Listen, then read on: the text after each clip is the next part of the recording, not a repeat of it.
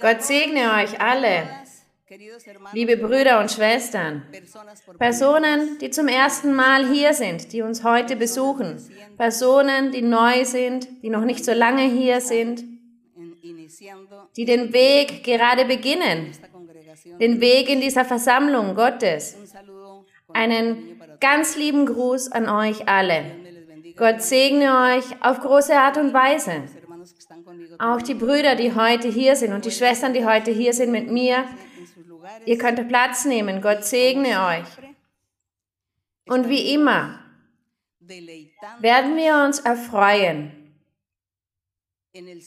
im Herrn in der Lektüre der Bibel.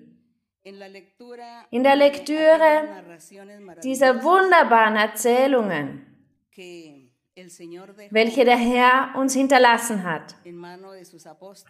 Er hat sie in den Händen seiner Apostel, seiner Jünger gelassen und in den Händen all jener, die sich bekehrt haben, nachdem der Herr den Aposteln das Gebot gegeben hat, die Welt zu evangelisieren. Da begann dieses wunderbare Werk des Herrn. Da begann diese neue Methode der Erlösung.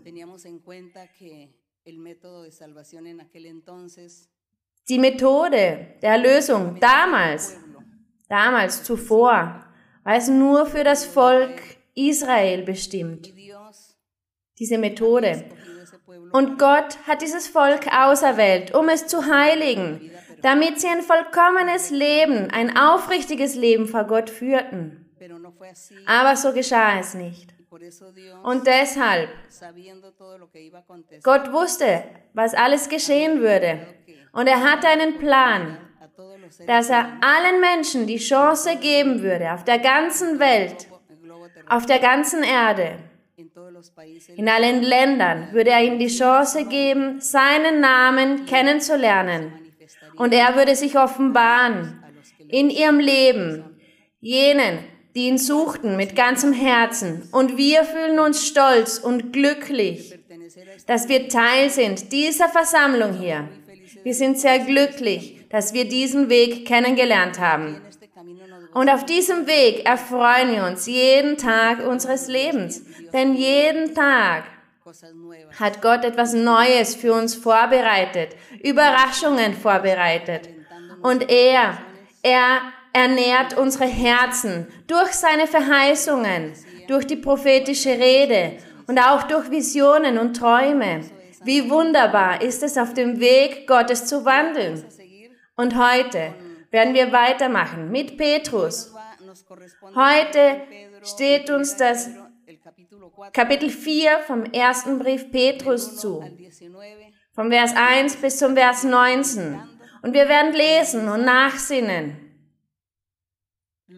Wir werden analysieren, was Gott Petrus offenbarte, was Gott Petrus von seinem Evangelium offenbarte, damit dieser dann die Kirche lehrte. Die Kirche oder die Gläubigen, welche Petrus hatte, das waren Juden, die sich zum Evangelium bekehrten. Er war der Verantwortliche zu jener Zeit, um den Juden, die sich bekehrten, zu predigen. Und so begann die Kirche damals. Paulus, er predigte den Heiden.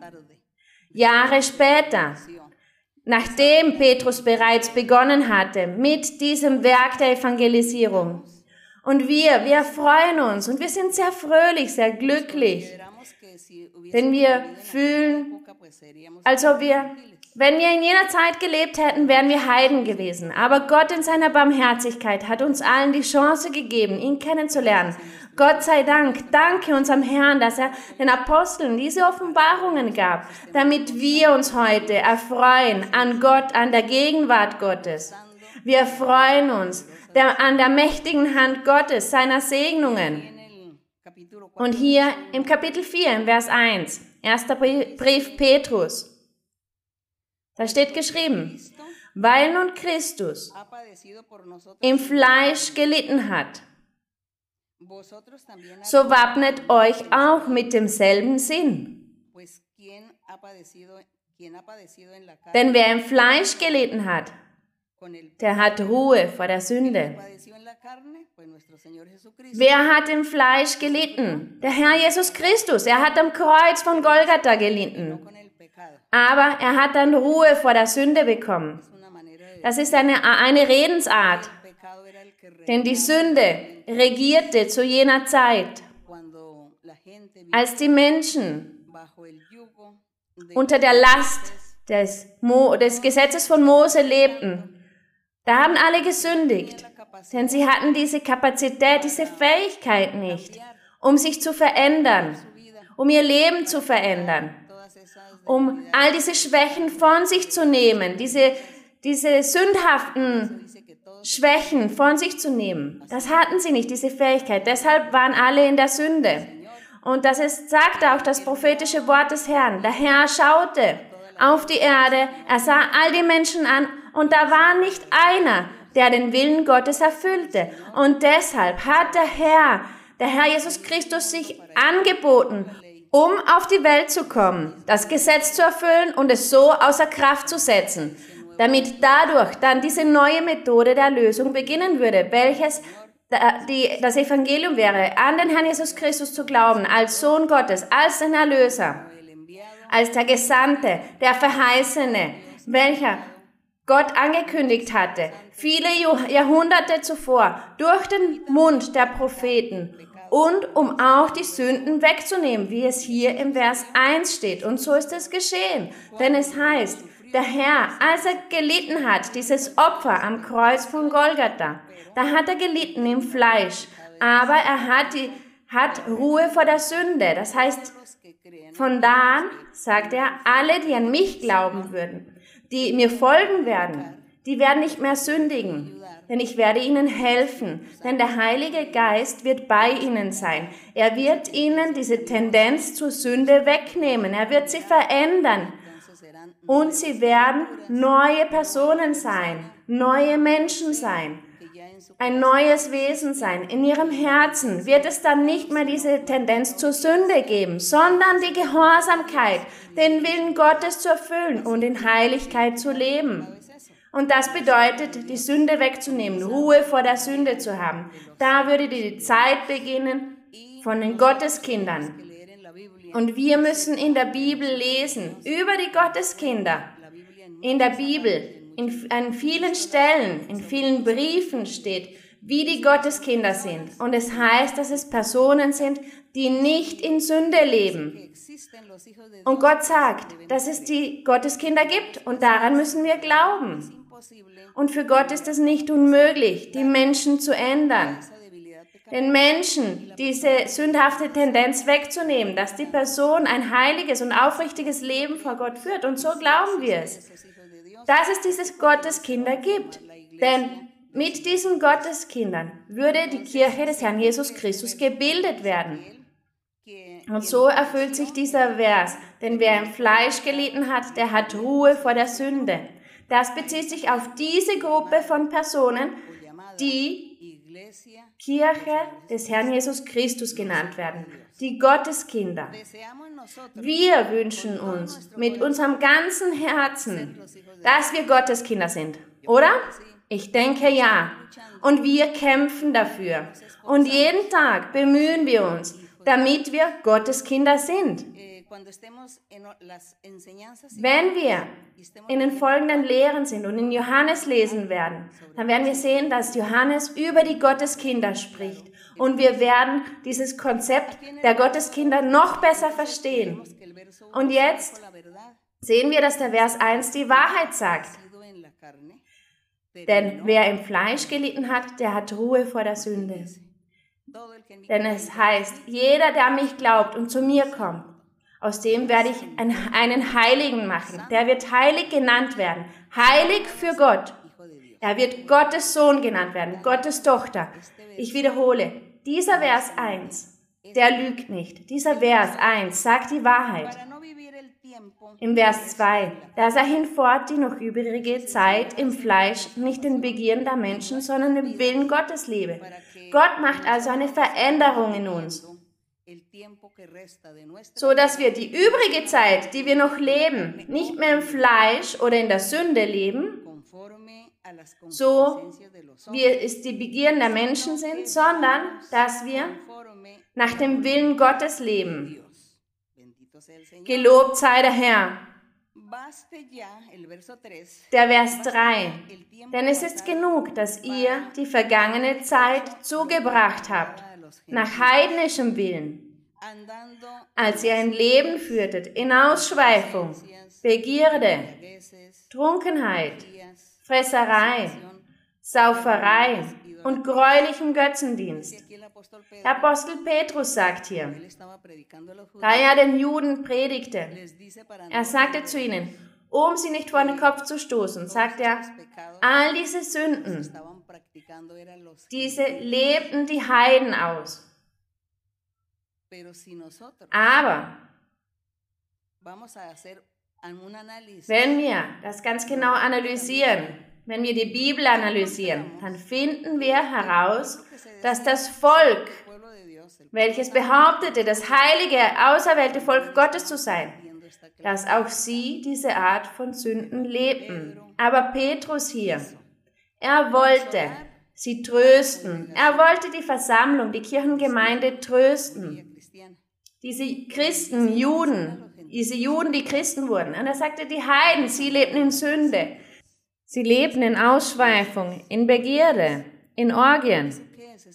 Was ist das? Was heißt das? Das hat mit dem menschlichen Körper zu tun, mit dem Wesen des Mannes, der Frau. Sie haben den Körper dazu genutzt, um unreine Taten zu vollbringen. Denn in der Bibel heißt es, dass all dies unrein war vor Gott. Gräueltaten vor Gott. Und an einigen Stellen der Bibel wird auch erwähnt, dass Männer mit Männern und Frauen mit Frauen, Menschen mit Tieren, mit Objekten auf viele Arten, viele Dinge, die die Menschen erfunden hatten. Der Teufel half ihnen, all diese Dinge zu erfinden. Und deshalb wird hier von Orgien, von Ausschweifung, von Begierden gesprochen. Eine Unordnung. Unordnungen. Denn der Teufel, er hat alles, was Gott gemacht hat, damit der Mann und die Frau glücklich sind, hat der Teufel ausgenutzt, um die Menschen dazu zu bringen, diese, diese Übergriffe auf ihren Körper auszuüben, über, auf ihr Wesen auszuüben, diese Übergriffe. So viele Dinge, die Gott missfallen. Und es ist auch unerfreulich für jene Menschen, die sich auch vor den Kopf gestoßen fühlen bei all diesen Dingen. Es gibt so viele Dinge auf der Welt, die der Teufel erfunden hat und den Mann und die Frau gelehrt hat. Und deshalb, die Apostel, wir sehen hier immer in den Briefen, in ihren Briefen, da sehen wir, dass sie immer die Menschen aufgerufen haben dazu, sie haben sie immer darauf aufmerksam gemacht, dass es nicht gut war, in diesen Sünden zu leben, abgesehen von den Sünden auch wie Diebstahl, Ehebruch, Unzucht, Begierde, Neid, Eifersucht. Es war nicht gut, in all diesen Sünden zu leben, sondern wenn man dem Weg Gottes folgt, wenn man sich zum Evangelium, zum wahrhaftigen Evangelium des Herrn Jesus Christus bekehrt, dann beginnt der Mann, die Frau, ein aufrichtiges, glückliches, fröhliches Leben voller Frieden und Freude und Ruhe vor Gott zu leben und ist selber glücklich und macht auch die anderen Menschen glücklich. Wir sehen also die Vorteile, wenn wir dem Weg Gottes folgen und nicht dem Weg des Fleisches, der Begierde, der Welt. Und wir wollen zu Gott sagen, dass er uns helfen möge. Wir wollen zu Gott sagen, dass er uns befähige, dass er uns diesen Freimut, diese Leichtigkeit geben möge in unserem Leben, um zu sprechen, um zu predigen, diese Intelligenz zu lehren über die Erkenntnis, dass er uns Kraft gibt, damit wir sein Wort verkündigen können, damit wir von Gott empfangen können, seine Macht, seine Autorität empfangen können, diese Fähigkeiten, diese Befähigungen, um ihm dienen zu können und die Menschen glücklich machen zu können, dass wir glücklich sind und die anderen glücklich sind. Mit dieser Macht Gottes, mit all dem, was Gott uns anbietet. Wenn wir sein Wort hören und die Entscheidung treffen, diesen wahren Weg weiterzugehen, diesen aufrichtigen Weg. Das sind die Dinge, die geschehen im Leben des Menschen. Zur einen Seite ist der Teufel, der lehrt, und auf der anderen Seite haben wir Gott, der uns lehrt, der uns den guten Weg lehrt. Wir, wenn wir hier sind, dann ist es, weil wir Freude und Frieden empfangen haben, weil wir eine Veränderung erlebt haben, eine Fröhlichkeit auf jene Art, dass wir dies nicht austauschen würden für die Dinge, die wir vorher erlebt haben. Manche, da wird der Teufel bereit sein, gegen sie zu sein, damit sie abfallen vom Weg des Herrn. Denn es gibt viele, die vom Weg des Herrn abfallen, die zurückfallen. Und wir haben sehr oft darüber gesprochen bereits. Aber wenn wir intelligent sind, dann ist unsere Pflicht weiterzumachen in diesem Kampf und weiterzumachen. Denn auf diesem Weg des Herrn finden wir die wahre Freude. Es gibt in der Welt viele Philosophien. Sie sagen, die wahre Freude gibt es nicht. Aber ja, die Freude gibt es. Und die wahre Freude, die gibt Gott.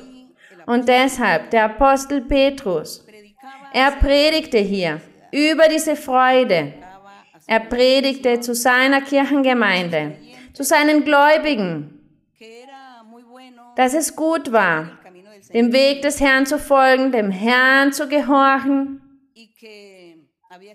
und dass man dafür die Sünde hinter sich lassen musste, aufgeben musste, sich davon entfernen musste. Sie hatten ein Privileg gefunden.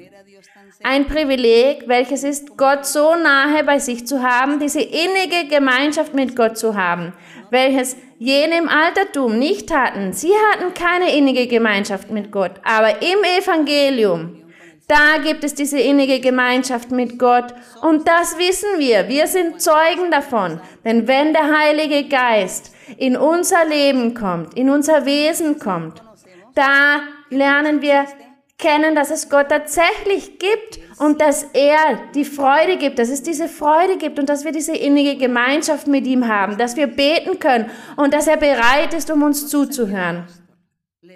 Der Apostel, er lehrte hier diese Menschen und er sagte zu ihnen, jene, die all diese Sünden auslebten, die ohne Gott wandelten und ohne Hoffnung wandelten, weil sie nicht an den Herrn glauben wollten. Sie wollten den Weg des Herrn nicht annehmen.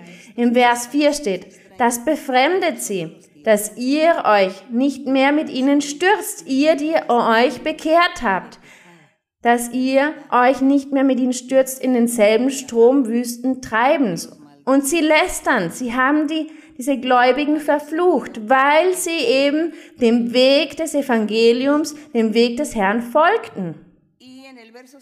Und im Vers 5 steht, aber sie werden Rechenschaft geben, dem, der bereit ist zu richten, die Lebenden und die Toten. Sie werden Gott Rechenschaft, Rechenschaft geben müssen, eines Tages.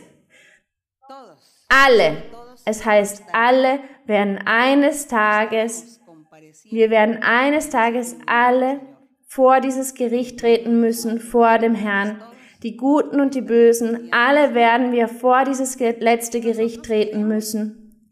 Und wir wollen vor dem Herrn sein, aber voller Stolz. Amen. Voller Freude. Freude mit, mit Werken, mit Früchten, mit all unserer Arbeit. Da wollen wir fröhlich, mit einem Lächeln, mit Freude vor Gott sein. Nicht mit Furcht, nicht mit Angst.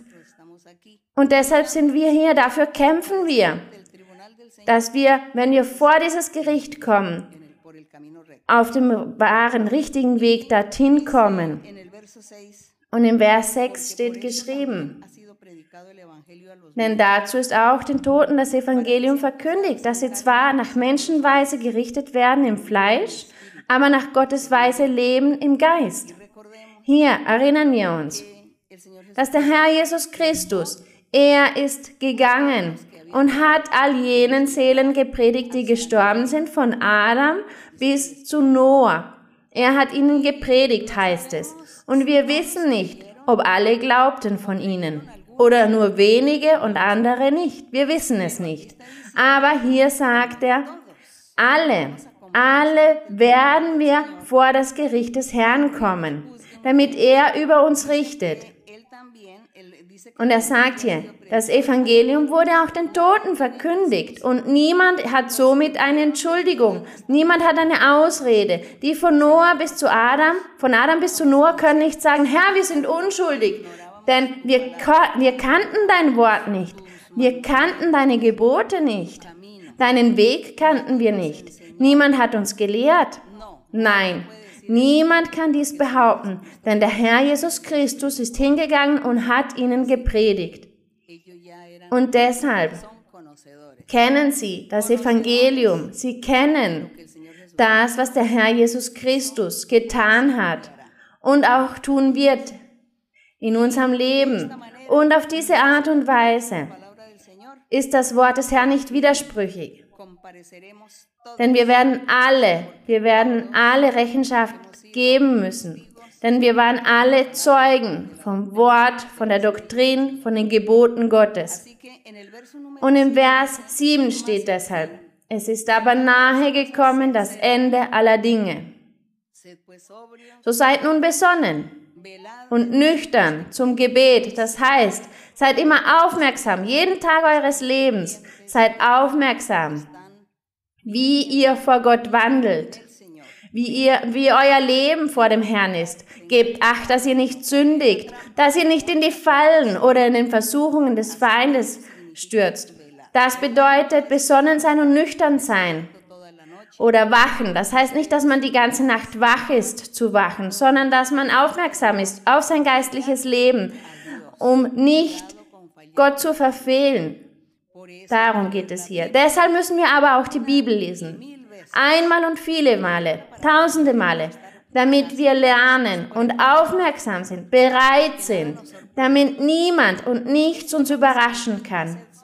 Das bedeutet besonnen und nüchtern zum Gebet. Vor allen Dingen habt untereinander beharrliche Liebe. Und wir wissen, was die Liebe ist, denn die Liebe deckt der Sündenmenge zu. Die Liebe das haben wir gesehen, das haben wir gelernt. In 1. Korinther, in Korinther haben wir gelernt, was die Liebe ist. Nicht zu sündigen. Die Liebe bedeutet nicht zu sündigen. Niemanden zu beleidigen, niemanden, über niemanden zu richten, zu kritisieren, nicht heuchlerisch zu sein, nicht all diese Sünden zu begehen, welche wir äh, bereits erwähnt haben. Und wenn die Person all diese Dinge nicht tut, dann kann man sagen, dass die Person Liebe hat, denn sie liebt sich selbst und liebt auch die anderen. Denn die Sünde, die Sünde schadet den anderen Menschen. Im Vers 9, hier spricht der Apostel, seid gastfrei untereinander, ohne Murren. Das sagt er zu jener Zeit. Zu jener Zeit gab es keine Hotels. Die Menschen, die reisten von einem Ort zu einem anderen. Und wenn es Abend wurde, dann mussten sie irgendwo Herberge finden. Es war nämlich gefährlich, draußen zu bleiben. Und sie lehrten deshalb, dass man gastfrei sein musste. Einige empfingen, es waren, es waren keine ehrlichen äh, Empfänge manchmal und deshalb, deshalb sagte der Apostel, seid gastfrei untereinander ohne Murren und beleidigt den Menschen nicht, sondern tut es mit Zuneigung, mit Ehrlichkeit.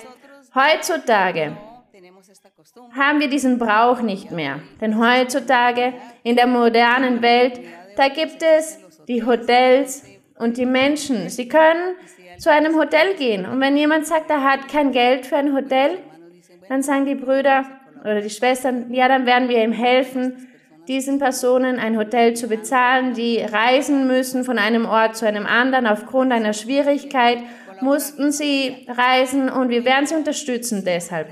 Aber es gibt immer dieses, diese Wohltaten. Die Menschen, wir sollen barmherzig sein, aufmerksam, großzügig mit den anderen. So sollen wir sein. Auch wenn es die moderne Welt gibt. Diese Qualität, diese Moral, diesen Wert sollen wir nicht beiseite lassen. Diese Werte sind immer noch auf, sind immer noch aktuell, vielleicht auf andere Arten und Weise. Im Vers 10. Und dienet einander ein jeder mit der Gabe, die er empfangen hat, als die guten Haushalter der mancherlei Gnade Gottes. Dazu gibt es die Versammlungen nach diesem Vers. In den Hebräern, in Hebräer haben wir gelesen, dass die Personen nicht von der Versammlung fernbleiben sollen. Sie sollen nicht sagen, ich gehe nicht in die Kirchengemeinde, denn ich habe alles. Heutzutage, wie die Menschen sagen, ich sehe mir die Predigt im Internet an, ich muss mich nicht fortbewegen in die Kirchengemeinde, in die Versammlung. Von zu Hause aus sehe ich die Predigt. Aber der Ratschlag von Gott ist, dass wir in die Kirchengemeinde gehen, um die geistlichen Gaben auszuüben, um zu dienen, um einer für den anderen zu beten, um prophetische Rede zu geben, um, um die Gaben der Heilung, der Befreiung auszuüben, die Gabe der Unterscheidung für die Bitten, die Herzenswünsche, damit Gott zu den Menschen spricht und sie führt und orientiert in ihrem Leben, wie sie weitermachen sollen. Deshalb brauchen wir die Versammlung. Und wenn es heißt hier, dienet einander, ein jeder mit der Gabe, die er empfangen hat, so soll er dienen den anderen. Das ist sehr wichtig. Dieser Vers ist sehr wichtig. Es ist wichtig, dass wir uns versammeln, damit wir diese Wohltaten empfangen, aber auch damit wir diese Wohltaten austeilen können, die wir von Gott empfangen haben, diese Gaben, die wir von Gott empfangen haben. Wenn jemand redet, rede er es als Gottes Wort. Wenn jemand dient, tue er es aus der Kraft, die Gott gewährt, damit in allen Dingen Gott gepriesen werde durch Jesus Christus. Ihm sei Ehre und Macht von Ewigkeit zu Ewigkeit. Hier gibt er den Ratschlag, dass jede Person seine Gaben mit seinen Gaben dienen soll, diese Gaben, die Gott der Person gegeben hat nach der Macht und der Fähigkeit, die Gott dieser Person gegeben hat. Und alles sei so für den Ruhm und die Ehre des Herrn. Im Vers 12 steht, ihr Lieben, lasst euch durch das Feuer nicht befremden, das euch widerfährt zu eurer Versuchung, als widerführe euch etwas Fremdes. Zu jener Zeit heißt es, einige, viele hatten viel Trübsal erlitten, viele Probleme. Heute ist es genauso. Wir heutzutage hier, wir leiden Probleme, Trübsal, viele Dinge. Aber wir machen weiter vor der Gegenwart des Herrn. Hier machen wir weiter, vertrauend, dass Gott uns helfen wird, dieses Trübsal zu bewältigen, dass er uns helfen wird, diese Prüfungen, diese Feuerprüfungen zu bestehen. Und mit unserem Gott, wenn Gott bei uns ist, wer, wer kann dann gegen uns. Der Feind kann nicht gegen uns, weil Gott mit uns ist. Aber warum ist Gott mit uns? Weil wir Gott lieben und ihm nachfolgen und uns wünschen, seinen Willen zu befolgen und ihn zu erfreuen. Wir gewinnen somit die Gnade Gottes. Im Vers 13. Sondern freut euch. Wenn ihr also leidet, wie es heißt im Vers 12, wenn ihr diese Versuchung erleidet, diese Prüfung, die muss man, die muss man bestehen. Aber wie?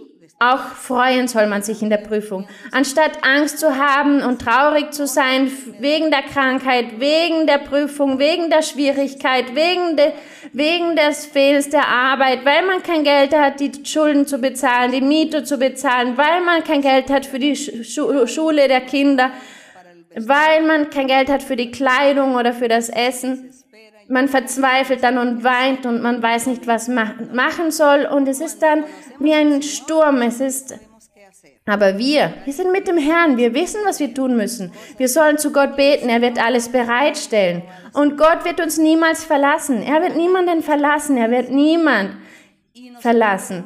Und wir sollen vertrauend auf diese Barmherzigkeit Gottes leben, dass er immer aufmerksam ist und uns helfen wird in allem. Darauf sollen wir vertrauen.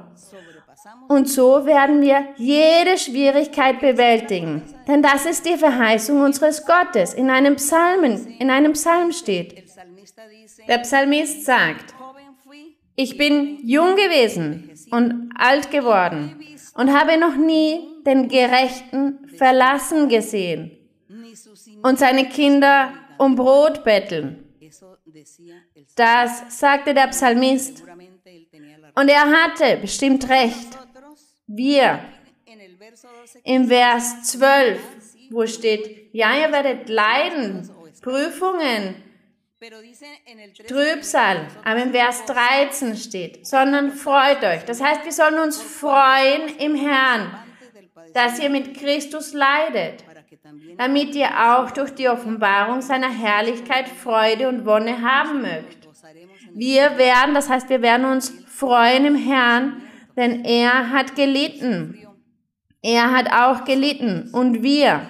Es heißt, wenn er gelitten hat, dann werden auch seine Kinder. Wenn der Vater der Familie leidet, dann werden auch die Kinder leiden. Und wenn der Herr Jesus Christus litt und durch diese Prüfungen schritt und sie bewältigt hat, dann wird uns das Gleiche erfahren. Aber Gott wird uns nicht alleine lassen. Das heißt, unser Vertrauen auf Gott, dass wir zu Gott beten, zu Gott bitten und standhaft sind, und wir müssen Gott dafür auch treu sein, weitermachen, ohne abzufallen, ohne zurückzufallen, ohne stehen zu bleiben, sondern immer auf diesem Weg weiter wandern. Gott erfreuen, zu Gott flehen im Gebet, wir sollen lernen zu beten. Wenn ihr nicht wisst, wie man betet, dann lest die Psalmen, denn da lernt man zu beten. Und auch viele Personen in der Bibel, von denen können wir lernen zu beten. Und das müssen wir stets machen. Da müssen wir beständig sein beim Beten, damit Gott uns nicht verlässt. Und dass er immer bei uns sei. Und dass wir fröhlich sind, Freude haben inmitten der Prüfungen. Denn Gott ist auch da mit uns. Im Vers 14 steht, zu jener Zeit wurden sie geschmäht aufgrund des Namens des Herrn Jesus Christus. Heute geschieht uns dasselbe. Wir werden kritisiert. Man sagt viele Dinge zu uns, man spottet über uns, man lacht über uns. Aber die Macht, die Kraft Gottes, unser Gott, seine Offenbarung, seine Manifestation hat Recht und Gott steht über allen Dingen über allen Dingen und ich bin fröhlich, ich bin glücklich. Denn in der Kirche des Herrn, jeden Sonntag oder jeden Donnerstag in den Kirchen, wenn die Menschen kommen, zum ersten Mal in die Kirche kommen und prophetische Rede empfangen und Gott spricht dann zu ihnen über das Verborgene ihres Herzens, über das Verborgene in ihrem Leben, von welchem niemand weiß aus ihrem Privatleben, Leben, aus ihrem Privatleben. Und Gott spricht zu ihnen, erinnert sie an viele Dinge, er macht ihnen Verheißungen und die Personen, sie gehen hinaus verwundert, fröhlich, voller Freude. Und die Menschen, sie schauen sich um und sagen, wer hat dieser Person von meinem Leben erzählt? Wer? Wer war das? Und sie schauen sich um, ob sie jemanden kennen. Wer ist wohl gekommen, um diese Information dahin zu bringen? Und die Menschen sind fröhlich. Andere sagen, Gott ist wahrhaftig hier an diesem Ort. Denn er hat mir alles gesagt, was ich erlebe, was ich denke, was ich in meinem Leben getan habe. Gott ist hier. Das hören wir immer in der Kirche an den Sonntagen, an den Donnerstagen, an den Tagen der Predigt. Es reicht die Zeit nicht aus, um alle Zeugnisse zu hören in der Kirche. Man hört nur wenige. Aber in diesen Zeugnissen, da erfreuen wir uns an der Macht, an der Barmherzigkeit Gottes, an den Verheißungen, welche Gott gemacht hat, an seiner Offenbarung in unserem Leben.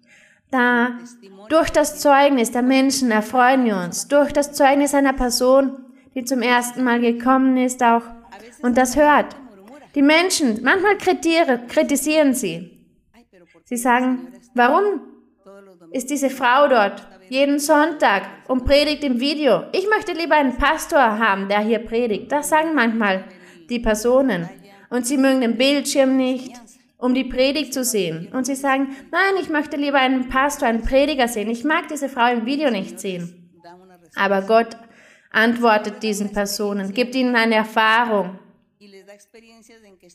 Erfahrungen, wo zum Beispiel die Personen nicht in die Versammlung gehen können, um prophetische Rede zu empfangen oder Händeauflegung zu empfangen. Und sie vermissen dann die Versammlung und sagen, ich wohne so weit weg von der Versammlung, ich kann nicht in die Kirche gehen. Ich vermisse es, dass man mir Hände auflegt, dass man für mich betet, dass ich prophetische Rede empfangen kann. Und Gott sagt dann zum Beispiel zu dieser Person, merkst du,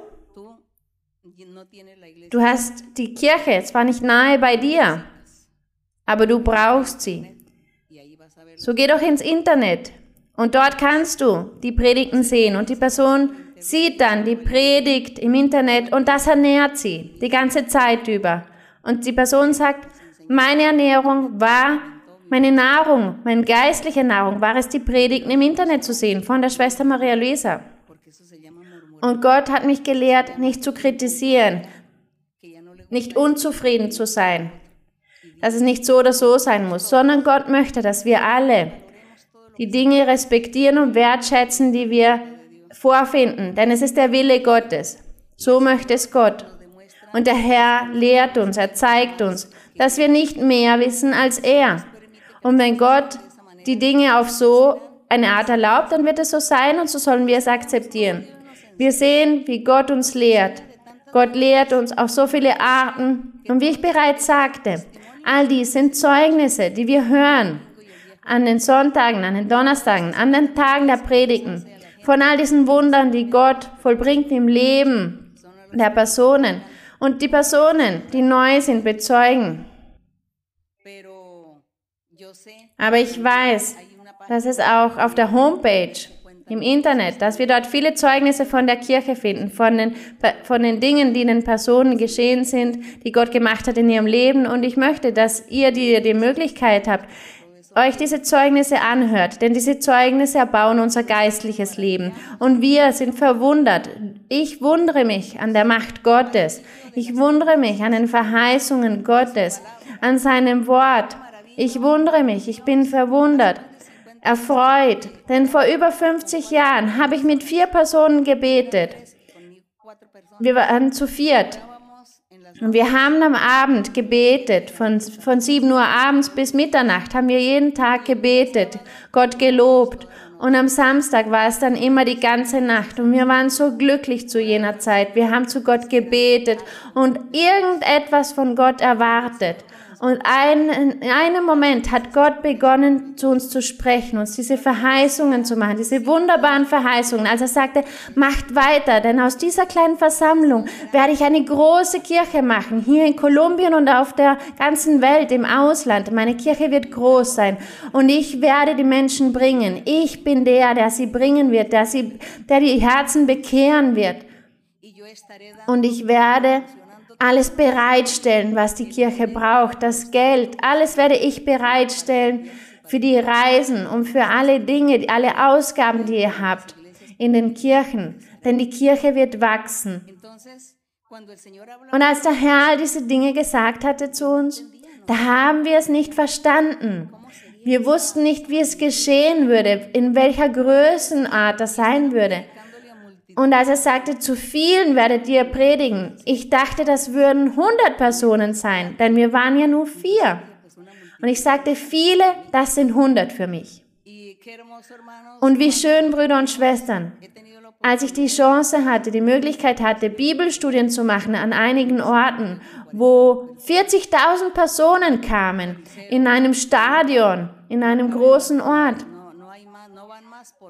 es hatte nicht mehr Platz, nicht mehr als 40.000, aber es wären noch mehrere gekommen. Die Personen, sie kommen. Und sie kommen mit dieser Freude, das Wort Gottes zu hören und die Wunder von Gott zu empfangen. Denn es geht nicht nur darum, die Lehre zu empfangen. Es geht nicht nur um das, die Predigt des Wortes, sondern die Verheißung des Herrn war, wenn du dort predigen wirst, all diesen Menschen, dann werde ich mich offenbaren und Wunder und Zeichen vollbringen im Leben der Menschen. Ich werde sie befreien. Und der Herr sagte, ich werde Hexereien, Zaubereien, böse Geister von ihnen nehmen. Ich, viele werden befreit werden von bösen Geistern. Sie werden geheilt werden. Und das ist dieses Wunder. Denn es, es ist, geht nicht nur darum, dass hier jemand hinsteht und predigt, sondern dass Gott etwas macht im Leben, im Herzen von jedem Einzelnen. Dass Gott handelt, darum geht's. Dass Gott handelt in jeder Person. Ich habe Zeugnisse gehört, dass durch die Predigt die Person, die Person war vielleicht krank, hatte eine chronische Krankheit in ihrem Körper und hörte sich die Predigt an. Und als sie dann nach Hause kam, war sie nicht mehr krank. Sie ist zum Arzt gegangen und der Arzt sagte, sie ist gesund. Das heißt, Gott hat die Person in diesem Moment geheilt, als sie aufmerksam war auf die Predigt, als sie ihr Herz bereitgestellt hat, um das zu hören, was gepredigt wurde. Denn wir sprechen über Gott, über den Mächtigen, den Allmächtigen, den Schöpfer von Himmel und Erde. Und Gott, er vollbringt dieses Wunder in jedem Einzelnen. Das ist das Wunderbare. Das ist das Herrliche. Und darin, darüber fühle ich mich so stolz heute. Über den Herrn, über sein Wort. Denn diese Verheißungen, die Gott zu jener Zeit gemacht hatte, ich wusste nichts darüber. Denn ich hatte noch nicht mal die Bibel gelesen. Es war, ich hatte die Bibel erst begonnen zu lesen. Ich habe mich verliebt in all die Dinge vom Herrn. Ich habe diese Verheißungen gehört. Ich habe nicht gezweifelt, aber ich habe sie auch nicht verstanden, auf welche Art Gott handeln würde. Und heute, wenn ich die Erfüllung dieses Wortes sehe, dann bin ich verwundert. Ich bewundere dieses Werk des Herrn und seine Barmherzigkeit. Die Liebe Gottes bewundere ich. Ich bewundere, dass Gott nicht vergisst, was er verspricht.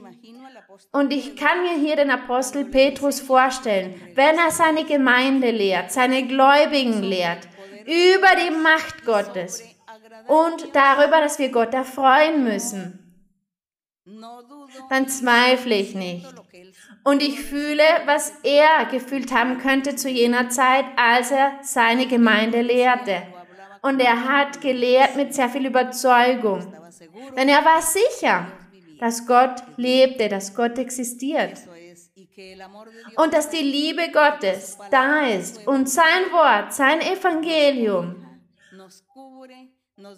uns segnet und segnen wird all jene, die bereit sind, um zu glauben und die auch erlauben, dass Gott dies, dass sein Wort, dass das Wort Gottes in ihr Herz eindringt, diese Liebe Gottes.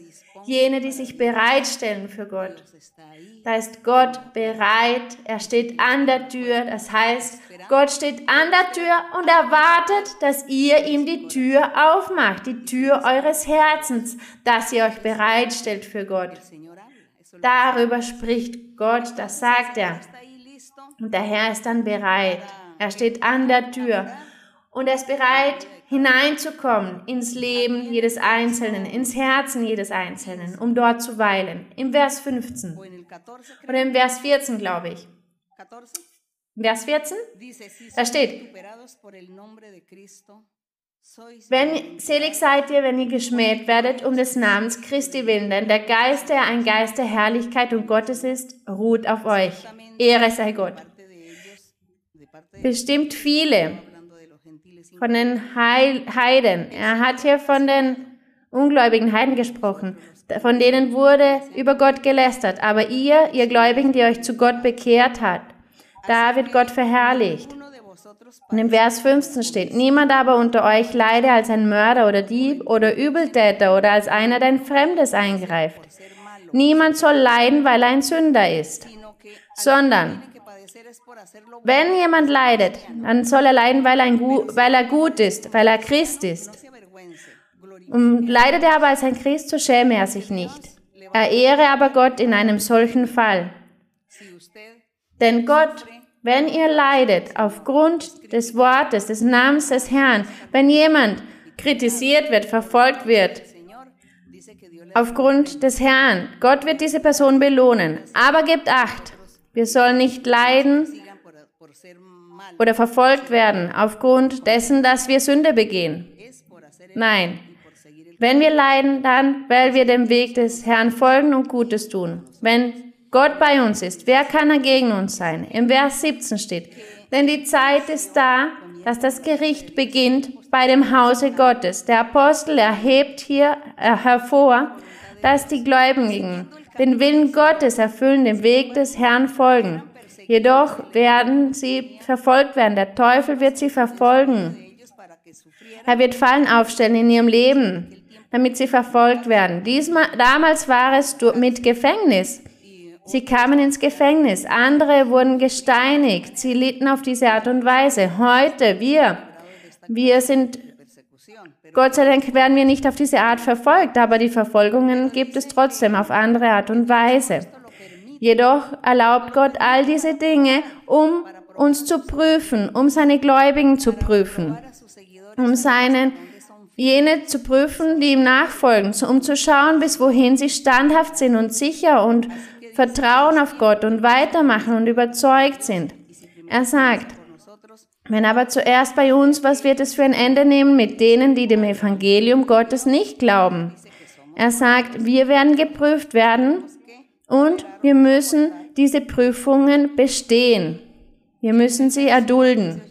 Und im Vers 18, und wenn der Gerechte kaum gerettet wird, wo wird dann der Gottlose und Sünder zu finden sein? Was bedeutet dieser Vers? Wenn der Gerechte kaum gerettet wird oder mit Schwierigkeit gerettet wird, das heißt, er, er leidet ja so viele Schwierigkeiten, der Teufel verfolgt ihn ständig. Wie, wie mich? Ich bin eine Frau, die sehr verfolgt wird oder verfol sehr verfolgt wurde vom Teufel. Er hat mir viel Böses angetan, der Teufel. Viele Fallen hat er mir aufgestellt, viele Hindernisse. Er hat mich leiden lassen. Viele Hindernisse hat er in meinem geistlichen Leben aufgestellt, indem er mich leiden ließ durch Bitterkeit und Traurigkeit und Probleme, Schwierigkeiten, Trübsal, viele Arten. Aber hier bin ich, standhaft in meinem Herrn. Und ich vertraue auf meinen Herrn. Denn jedes Mal, wenn der Teufel gegen mich kommt, was mache ich dann? Ich knie mich nieder und bete zu Gott. Ich erzähle dem Herrn, was mir gerade widerfährt. Und der Herr spricht zu mir und macht mir Verheißungen. Er sagt zu mir, mach dir keine Sorgen, ich werde dir helfen. Hab keine Angst, ich werde dich beschützen, ich werde dich behüten. Als der Teufel mich verfolgte, damit ich entführt werde, um mir Böses anzutun, damit mir auch das Leben genommen wird. Auch dazu hat der Teufel mich verfolgt. Und ich sagte, Herr, schau, sie verfolgen mich. Der Teufel möchte das machen. Und Gott sagte, mach dir keine Sorgen, nichts wird dir geschehen. Ich werde dich beschützen. Und so hat Gott mich beschützt, bewahrt und hat mich gesegnet. Und der Herr hat meine Tränen getrocknet. Ich danke dem Herrn. Wie soll ich da nicht auf Gott vertrauen? Aber hier heißt es, wenn der Gerechte kaum gerettet wird, das heißt, die Schwierigkeit geschieht dann, wenn der Teufel Hindernisse, Trübsal, Prüfungen, Krankheiten aufstellt oder schwierige Situationen im Leben eines Menschen, dann werden dann viele Menschen, ihnen gleitet ihr geistliches Leben aus den Händen. Es kommt aus dem Gleichgewicht. Sie verlieren das Vertrauen und den Glauben auf Gott. Es war vorher eine Person guten Zeugnisses, die Gott folgte, die Gott liebte, die Gott treu war. Die, aber dann kommt diese schwierige Zeit und die Person sagt, nein, mein lieber Mensch ist gestorben, ein Familienmitglied zum Beispiel. Ich kann das nicht erdulden, diesen Schmerz, ich sterbe. Ich höre auf, Gott zu folgen. Und das bedeutet der Gerechte, wenn der Gerechte kaum gerettet wird. Das heißt, der Gerechte, er wird nicht leben voller Freude, ohne Trübsal, ohne Leiden, ohne Notwendigkeiten, ohne Bedürfnisse. Nein, das ist nicht der Gerechte. Der Teufel wird immer schauen, wie er gegen die Person vorangehen kann, damit sie den Mut verliert und den Glauben verliert.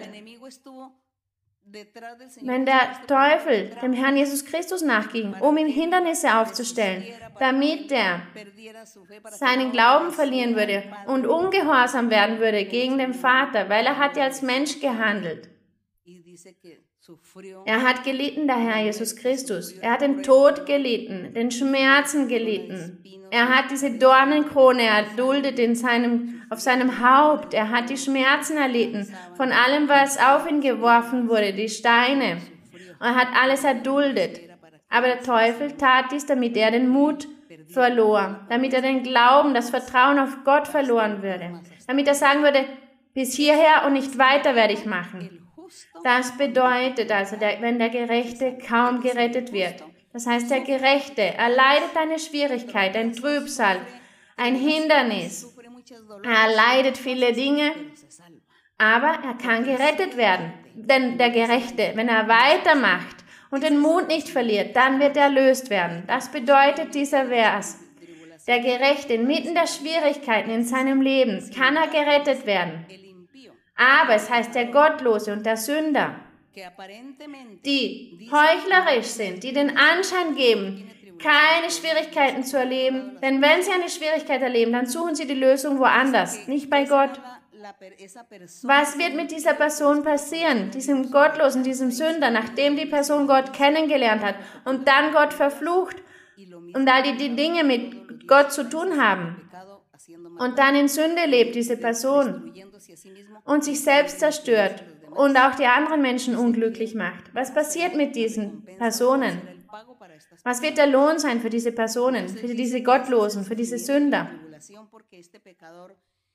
Es heißt, dieser Sünder, wenn dann die Schwierigkeit kommt, der Schmerz, dann hat diese Person nicht, an wen sie sich richten kann. Sie kann nicht sagen, ich werde auf Gott vertrauen, ich werde mich an Gott wenden, ich werde zu Gott beten, denn die Person hat in Sünde gelebt und Gott wird die Person nicht erhören. Gott wird die Person leiden lassen und dem Gottlosen geschieht das Gleiche.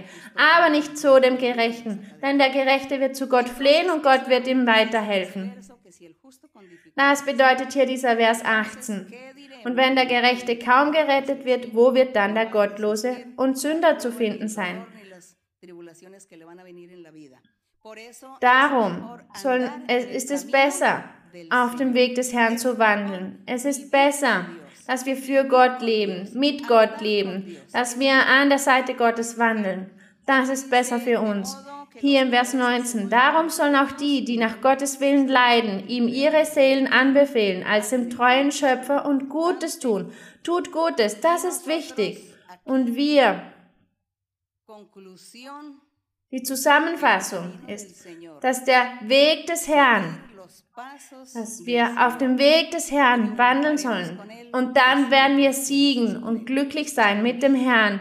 Ich lade alle Personen ein, die heute zum ersten Mal hier sind, die neu sind, dass ihr diesem Weg des Herrn folgt. Lest die Bibel, versammelt euch, Versammelt euch in der Kirche, damit Gott zu euch spricht, euch Versprechen macht, wunderbare Versprechen. Gott segne euch. Lasst uns beten. Und in unserem Gebet, jene, die krank sind, jene, die kranke Familienmitglieder haben oder Freunde, die krank sind, egal was für eine Krankheit, betet zu Gott. Bete zu Gott, dass er barmherzig sein möge und euch heilen möge, diese Personen heilen möge. Jene, die an Hexereien leiden, Flüche, Zaubereien, genauso. Und jene Personen, welche in Besitz genommen wurden von bösen Geistern, um sie zu zerstören, damit sie nicht sprechen können, nicht vernünftig denken oder handeln können. Für all jene Personen, die Familienmitglieder. Legt ihnen Hände auf und betet zu Gott, dass er sie befreien möge, dass er aus dieser Person eine normale Person machen möge, sie heilen möge und ihr Fröhlichkeit geben möge. All diese Krankheit, welche die Wissenschaft Namen gegeben hat, aber eigentlich geistige Krankheiten sind, böse Geister sind, die die Personen in Besitz genommen haben, Kinder und Jugendliche und Erwachsene, die auch in Rollstühlen sitzen. Viele sind gebunden. Die Familie, sie können diese Personen nicht aushalten oftmals. Denn sie sind sehr aggressiv, diese Personen. Und niemand kann sie aushalten. Das ist ein Leiden, ein konstantes Leiden.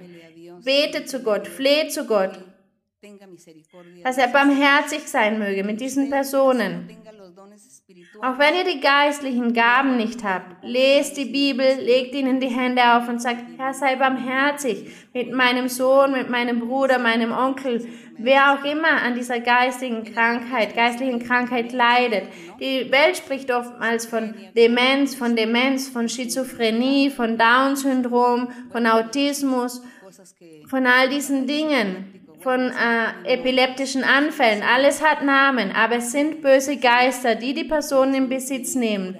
Und dafür gibt es keine Medizin, keine Heilung, nur Gott in seiner Barmherzigkeit. Aber wir müssen dafür Gott um Barmherzigkeit bitten und weitermachen. Lasst uns beten. Heiliger Vater, himmlischer Vater, im herrlichen Namen des Herrn Jesus Christus von Nazareth, in diesem Moment präsentieren wir uns vor dir, mein Herr, um dich um Barmherzigkeit zu bitten. Zuerst aber wollen wir dich, dir danken, dass wir dich kennengelernt haben, dein Wort kennengelernt, dein, dein Buch, deine Bibel kennengelernt haben zu dürfen. Und du hast dich offenbart unter uns, so wie wir es lesen auch in der Bibel. Es sind keine Geschichten, keine Märchen, sondern was in der Bibel steht, das machst du lebendig in uns durch die Macht deines Heiligen Geistes. Denn du sprichst uns, du führst uns, du orientierst uns, du machst uns Versprechen, du erfüllst sie uns, du beschützt uns, du gibst uns Frieden und Freude. Aber Vater, es gibt viele, die die Wohltaten von einer mächtigen Hand noch nicht empfangen haben. Viele sind krank. Es gibt unterschiedlichste Krankheiten. Wir können sie nicht alle aufzählen, aber du kennst sie, du weißt es. Du weißt, an welcher Krankheit jeder Mann, jede Frau leidet, jedes Kind, jeder Ältere. Sie haben diese Krankheiten, diese unheilbaren Krankheiten. Und ich bitte dich, Herr, strecke deine mächtige Hand aus und sei barmherzig und heile und befreie alle auch diese psychischen Krankheiten, mein Herr, diese bösen Geister, welche die Personen in Besitz nehmen, die Jungen, die Kinder, egal welchen Alters, sei barmherzig und befreie und lehre ihre Familienmitglieder zu verstehen, deine Wege, dein Wort zu verstehen und dass sie, deine, ihre Familienmitglieder, weise und, und verständig sind auf deinem Weg und gut vor dir wandeln und dass sie verstehen, was es bedeutet, auf deinem Weg zu wandeln. Und dann wirst du auch ihre Gebete, ihr Flehen erhören und du wirst all diese Lasten von ihnen nehmen, diese Bindungen, du wirst befreien, mein Herr. Du wirst sie von dieser Sklaverei des Feindes befreien, das Werk des Bösen zerstören. Befreie jeden einzelnen, heile, heile, segne. Schau, es gibt auch Personen, die haben Bitten, Bedürfnisse, Notwendigkeiten. Sie brauchen Geld, Wohnung, Kleidung, Essen, viele Bedürfnisse. Ich bitte dich, Herr, dass du ihnen alles bereitstellst. Es gibt andere wiederum, die haben viele Herzenswünsche. Erfülle ihnen diese Herzenswünsche. Alles soll zum Guten sein für ihr Leben. Danke, Himmlischer Vater, im herrlichen Namen des Herrn Jesus Christus, deines Sohnes, bitte ich dich, danke, mein Vater, der Ruhm und die Ehre sei für unseren Gott. Lasst uns singen das Loblied 61, meine Seele erhebet hoch den Herrn. Engrandece mi alma al Señor. Y mi espíritu se regocija en Dios, Dios mi Salvador. Engrandece mi alma al Señor. Engrandece mi alma al Señor y mi espíritu se regocija en Dios, Dios, mi Salvador. Vielen Dank. Gott segne euch alle. Bis bald. Eine Umarmung, eine starke Umarmung an euch alle und die Kinder, die Küsse wie immer und die Brüder und Schwestern hier Gott segne euch. Bis bald. Gott segne euch. Danke.